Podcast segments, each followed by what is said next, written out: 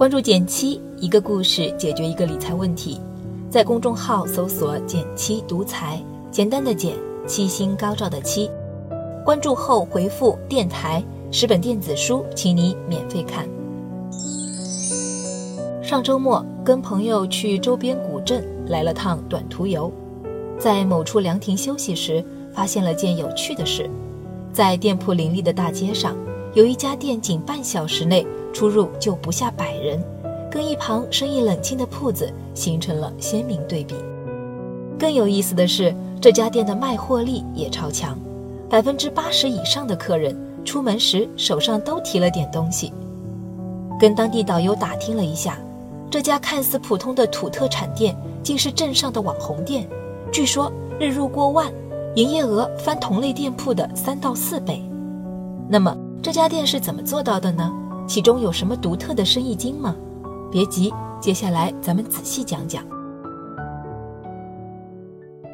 和老板娘芸娘一番交流，我才明白这小店的经营看似不难，其实里面处处是学问。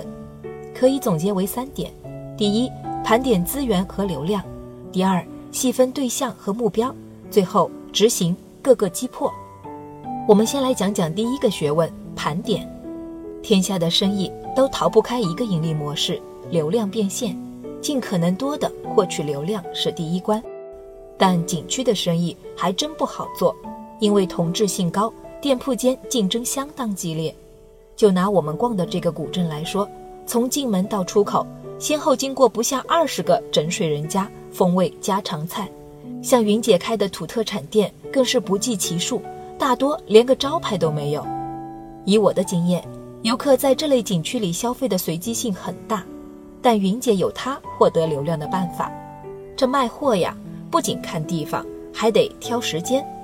看地方就是选铺面，不少人会抢古镇出入口或是街头巷尾的显眼位置，但云姐。偏挑了凉亭对面这间，一来这是古镇里最大也最靠近出入口的凉亭，不少导游拿这里当第一讲解点和出门前的集合点；二来不少游客临出门前会选择在这里歇脚，所以这间凉亭名副其实是古镇的流量池。那挑时间又是什么道理呢？云姐解释说，第一波客流高峰在早上九十点钟。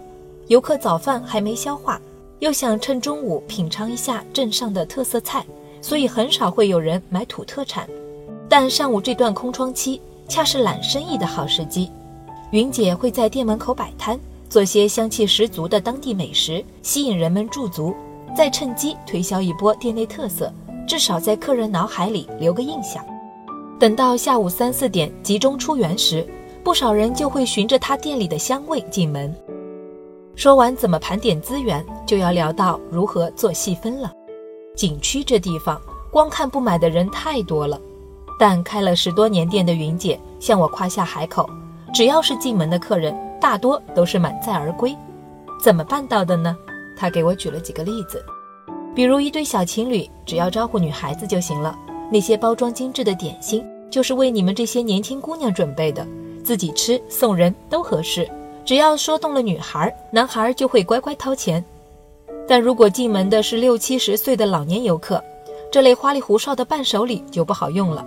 上来先关心健康，就容易打开话匣子。高糖高盐一定要避开，实惠原生态才是关键词。连最难说动的中年人，云姐也总结了两种类型：一种是拖家带口的务实派，要挑对孩子、老人好的特产，多数愿意买单。另一种则是商务派，这类人大多不差钱，但也看不上小东西。这种情况下，就要强调特产背后的历史文化，以及应酬场合上送礼的需要。听他这么一说，我可明白了，所谓高变现背后的秘密是精细化运营的结果。摒弃千篇一律的本地特色和统统十元等等，云姐和她的伙计们将目标用户细化分层。然后才能看碟下菜，最后一步就是执行。云姐会落实到店铺的每个细节上。首先是选品，除了当地特色，他还会照顾一下不同年龄层的口味。比如对中老年人，无蔗糖、五谷杂粮最受欢迎；而年轻人的喜好就要向家里的小辈打听各种网红爆款。其次就是讲人情味儿，一般人都知道，景区内的定价比外面高一些，因为做的大多是一次性买卖。但碰上有些老人手里捏着十块钱进门就为买瓶矿泉水，虽然标价四元，我还是会两块钱卖给人家。可能就是这多一点的体贴和人情味儿，让不少游客在景区里成了云姐的回头客。没有不赚钱的生意，只有不用心的人。跟云姐聊完后，这是我最大的感触。看似简单的盘点、细分、执行模型，却让她把手上的小生意越做越大。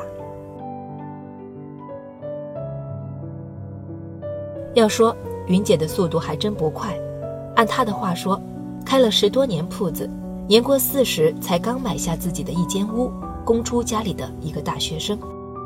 但我想，这才是普通人致富路上该有的节奏。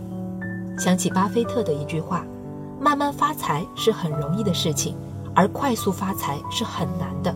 可是多数人喜欢很难的事。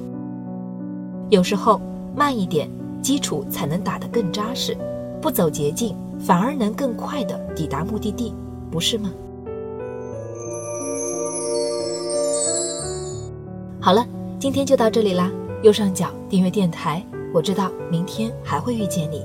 微信搜索并关注“减七独裁”公众号，记得回复“电台”，你真的会变有钱哦。